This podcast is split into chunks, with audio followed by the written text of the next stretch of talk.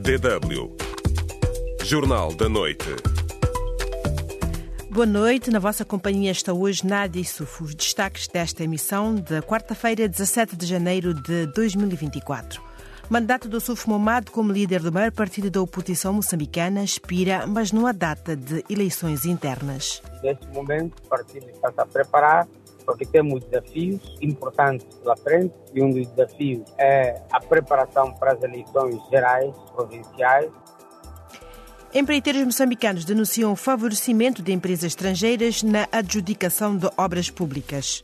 Essa forma de atuação, para além de ser antiética, constitui um atentado às finanças públicas, à economia nacional e para a sobrevivência das empresas nacionais. No Senegal, mineração de ouro empobrece mais as populações e prejudica o meio ambiente. A vontade de ver o Suf Momad fora da presidência da Renamo ultrapassa as fronteiras do maior partido da oposição moçambicana. Porém, isso parece estar longe de acontecer, pois a Renamo não tem datas para eleger o um novo líder e candidato às presidenciais de outubro. Segundo o porta-voz, o partido enfrenta desafios. O mandato de Momad termina hoje e para José Manteigas não há ilegalidade. Expiram nesta quarta-feira os mandatos do Suf Momad como líder do maior partido da oposição em Moçambique, bem como outros de órgãos relevantes. O porta-voz da Renamo garante, entretanto, que não há violação de estatutos. No entanto, a expectativa interna é de que o Conselho Nacional anuncie a data do Congresso que vai eleger o novo líder e candidato às presidenciais deste ano. Mas José Manteigas não tem datas. Neste momento, o partido está a preparar porque temos desafios importantes pela frente e um dos desafios é a preparação para as eleições gerais provinciais. Por isso mesmo, estamos a todo gás a nos prepararmos para a realização do Conselho Nacional. Uma decepção para os seus detratores. A vontade de ver Momado pelas costas é grande na Renamo e não só. Este é acusado de se ter vendido ao regime da Frelimo e de ser inadequado para concorrer às eleições. As contestações não vêm apenas da Renamo. A ativista política Fátima Mimbir também é a favor da renovação. Eu acho que hum, o Momad, ele deve ser uma pessoa bastante honesta, ele próprio sabe das suas limitações. Eu não quero acreditar e eu estou a ser benevolente na minha análise. Não, não é viável, enquanto o Sufo Mumad continuar a gerir a própria Renam e se apresentar como candidato à, à presidencial pela Renam. A Renam precisa renovar. Figuras jovens do partido têm conseguido mobilizações inéditas de jovens para reivindicar o respeito pela democracia nacional e já começaram a assumir a intenção de ocupar o lugar de Mumad. Essa assunção, entretanto, tem causado crispações com a velha geração próxima ao Sufo Momad. Esses jovens recentemente protestaram contra a continuidade de Momad. André Thomas Alson, analista político, defende igualmente novo sangue na Renamo. O Momad faz parte da antiga geração e não faz sentido. Moçambique é uma população muito jovem, os eleitores não têm realmente alguma ligação com a guerra civil que, que acabou em 1992 eleitores que querem saber do futuro, que querem ter planos e propostas concretas para o que um partido da oposição pensa poder fazer no futuro. E é assim que, claro, há uma necessidade absoluta de Renamo rejuvenescer a sua liderança e, e aceitar personalidades moçambicanas da oposição com credibilidade e com peso na opinião pública. As manifestações contra a mega fraude nas autárquicas de outubro passado colocaram novamente a Renamo sob as luzes da ribalta, bem como os seus mentores. O movimento deu um novo impulso ao partido, o que nos leva a indagar se a continuidade de Momad pode significar a derrocada da Renamo. Mimbira opina. Este balanço positivo que a Renamo teve não é mérito da Renamo, é confiança que a, a população, os cidadãos estão a dar a Renamo, no sentido de dizer, nós não queremos Frelimo, estamos dispostos a aceitar-vos como Renamo, mas organizem-se. E se a Renamo não é capaz responder a, de acordo a estes sinais, ela vai perder o balanço e eu tenho dúvidas que em algum momento ela se vai reerguer, as pessoas vão perder totalmente a confiança, não só do partido, como vai ter uma desmotivação muito profunda das pessoas na política nacional. É caso para se dizer ou vai ou racha?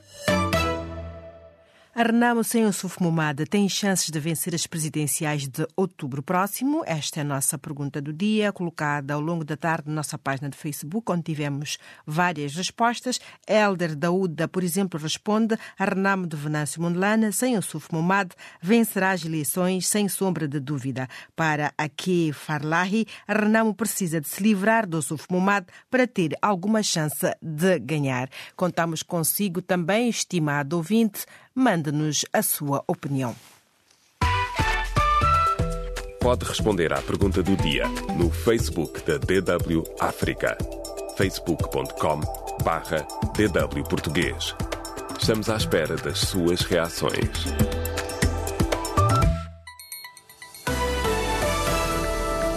DW Notícias.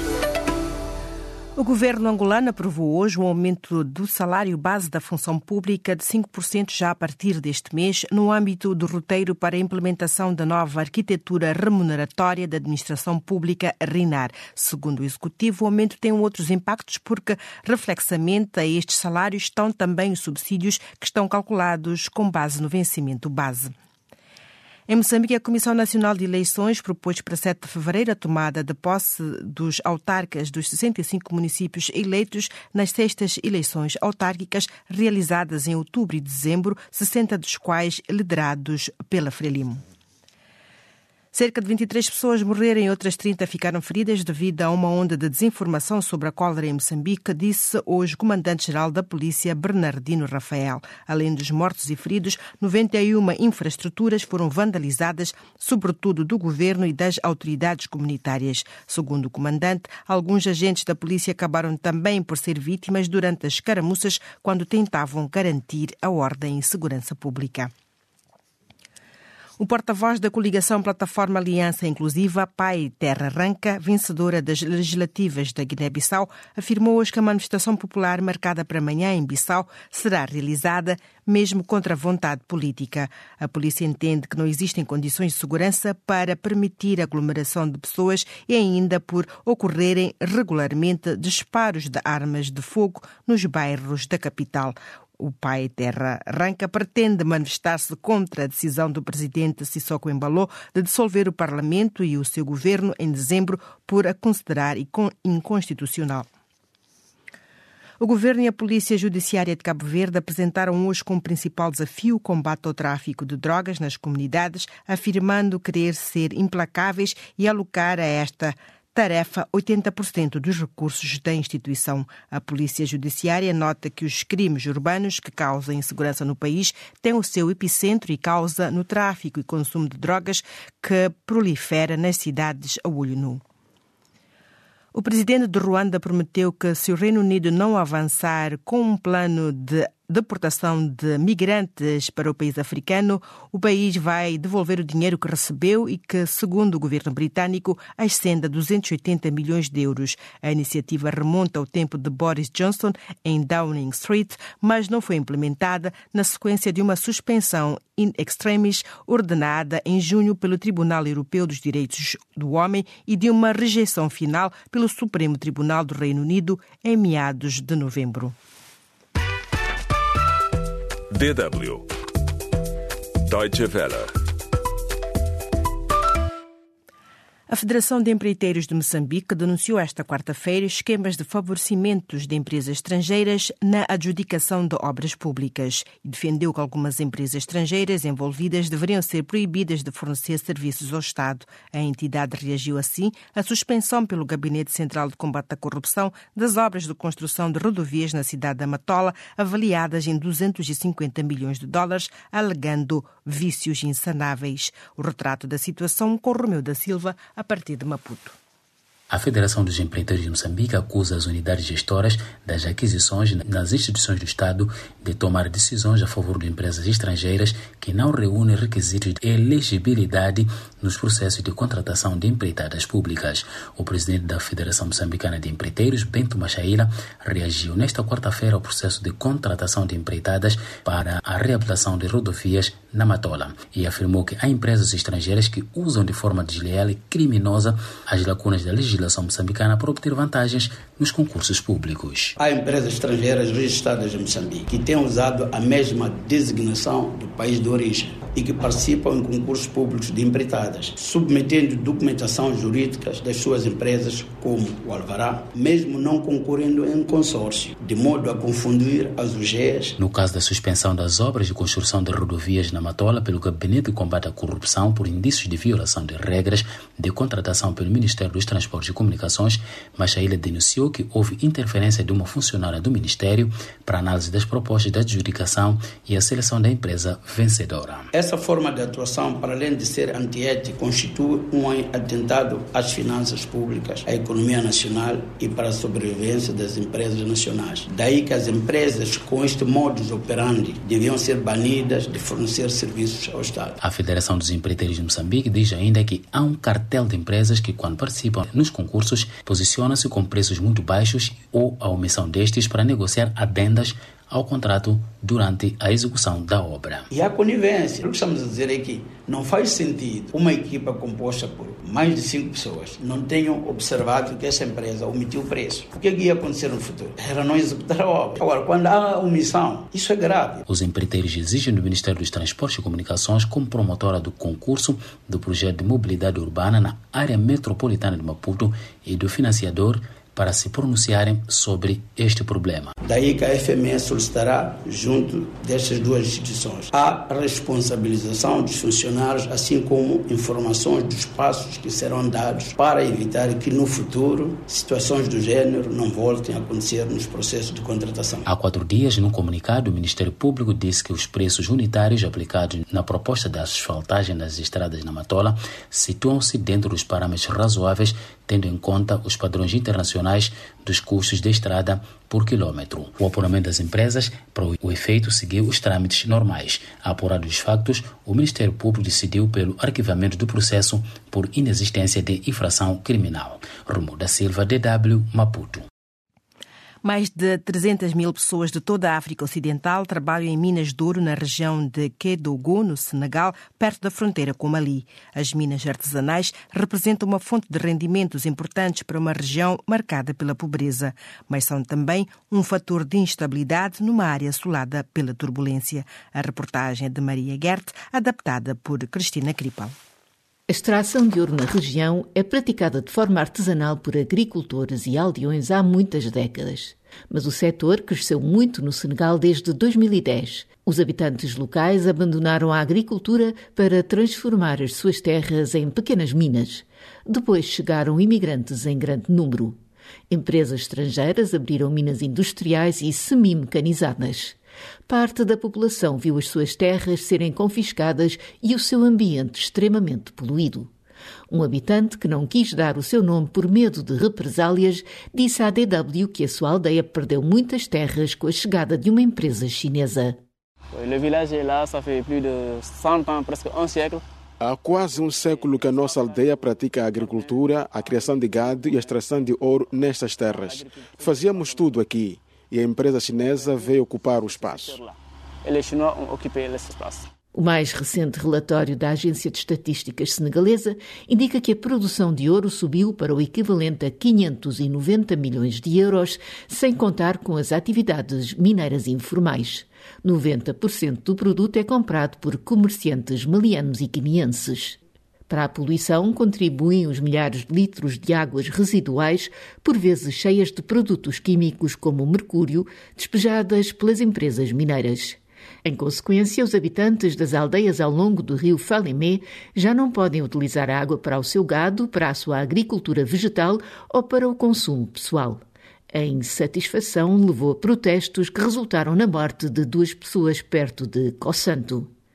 Mahamadi Danfaka, diretor da estação de rádio comunitária Saraya, diz que a população local se sente abandonada porque, apesar da região ser rica em ouro, não há investimento em infraestruturas básicas. A part Saraya, a capital departamental, aucun village n'est électrifié. Para além de Saraya, a capital do departamento, nenhuma única aldeia tem eletricidade. Há lugares onde não há rede telefônica e as pessoas queixam-se disso. É um desencanto. As pessoas acreditam que o governo pode resolver as situações porque são exigências muito legítimas.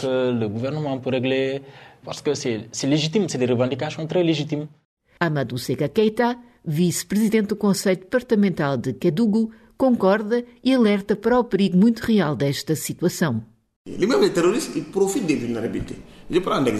Os terroristas aproveitam-se das vulnerabilidades. Se o desemprego for demasiado elevado e o Estado não conseguir satisfazer as necessidades dos jovens, o que é que vai fazer se um terrorista com milhares de milhões de dólares tiver dinheiro para esses jovens? De milhares e tudo? O que é que pode fazer? O Senegal partilha mais de 250 quilómetros de fronteira porosa e difícil de patrulhar com o Mali, onde há muitos anos se arrasta uma guerra entre grupos jihadistas e tropas governamentais. Cristina Cripal, DW. DW Notícias. A África do Sul pediu hoje, na 19ª Cimeira do Movimento dos Não Alinhados, que o grupo de países lidere o reconhecimento dos Estados de Israel e da Palestina. A ministra dos Negócios Estrangeiros e da Cooperação, Naledi Pandor, acrescentou que o movimento tem um dever histórico de solidariedade internacional de desempenhar um papel de liderança na ajuda deste conflito no Médio Oriente e referiu que este grupo não pode ignorar a situação do povo palestiniano. A França considerou hoje que as acusações de genocídio israelita contra o povo palestiniano na faixa de Gaza, apresentadas pela África do Sul contra Israel perante o Tribunal Internacional de Justiça, ultrapassam o limite moral. Não podemos explorar a noção de genocídio para fins políticos, declarou o ministro dos Negócios Estrangeiros francês Stéphane Séjourne durante um debate na Assembleia Nacional Francesa. O diretor da Agência das Nações Unidas de Assistência aos Refugiados Palestinianos avisou hoje que o futuro da faixa de Gaza está comprometido, território assolado por mais de 100 dias de guerra entre Israel e o Hamas. A ONU calcula que 1,9 milhões dos 2,4 milhões de habitantes da faixa de Gaza tiveram de abandonar as suas casas. O diretor da os senadores franceses afirmaram hoje que a França e os restantes países europeus estão aquém das expectativas da Ucrânia no fornecimento de munições de que o país precisa urgentemente, exortando os aliados de Kiev a aumentar a produção. Os ucranianos dispararam diariamente ou disparam diariamente entre 5 mil a 8 mil projéteis contra 10 mil e 15 mil do lado russo, indicou o senador de direita, recordando que a França produz 20 mil projéteis de 155 milímetros por ano. E passamos ao mundo da bola. Termina hoje a primeira jornada da Taça das Nações Africanas a decorrer em Abidjan. O único país lusófono que ainda não pontuou e nem marcou abre amanhã a segunda jornada da competição. É isso, Brahma Darama. Boa noite. Ora viva, muito boa noite Nádia, boa noite também ouvintes da DW África. A Guiné-Bissau abre amanhã a segunda jornada do grupo A da fase final da Taça das Nações Africanas diante da seleção da Guiné Equatorial. Guiné-Bissau só o resultado positivo conta, deve vencer a Guiné Equatorial se quiser continuar a sonhar. O selecionador da Guiné Equatorial, Juan Obiang, disse claro que também é um jogo muito decisivo porque a Guiné Equatorial empatou a sua primeira partida diante da seleção da Nigéria. Então, Guiné-Bissau, Guiné Equatorial é o jogo de tudo ou nada amanhã eh, no estádio Alassane Ouattara e Bimbe, aqui na Costa do Marfim, concretamente em Abidjan. Também hoje a seleção moçambicana, após o empate, realizou uma sessão de treino, eh, penúltimo treino antes do derradeiro jogo diante de Cabo Verde, tal como Moçambique. Também os cabo-verdianos afinaram os últimos detalhes antes do grande embate entre as duas seleções lusófonas. DW Espaço do Ouvinte. A Renamo sem Ossuf Momad tem chances de vencer as presidenciais de outubro próximo? A nossa pergunta de dia foi essa e voltamos às respostas dos nossos internautas. Lucas Mesa diz que a Renamo precisa de uma lição. Deveria procurar um académico para dirigir os destinos do partido. Outra, começam a, a desconfiar-se entre vocês, sentem-se e proponham pessoas capazes de liderar, sugere este internauta. Mito Armando diz que Renamo com Sufo Momad nunca vai vencer as eleições. Prova recente, nem nas autárquicas o Sufo reagiu. Caso ele continue como presidente, eu não irei votar e os demais também têm o mesmo pensamento. Obrigada a todos pela participação. Nós ficamos por aqui com a promessa de voltarmos em breve. Boa noite e até mais.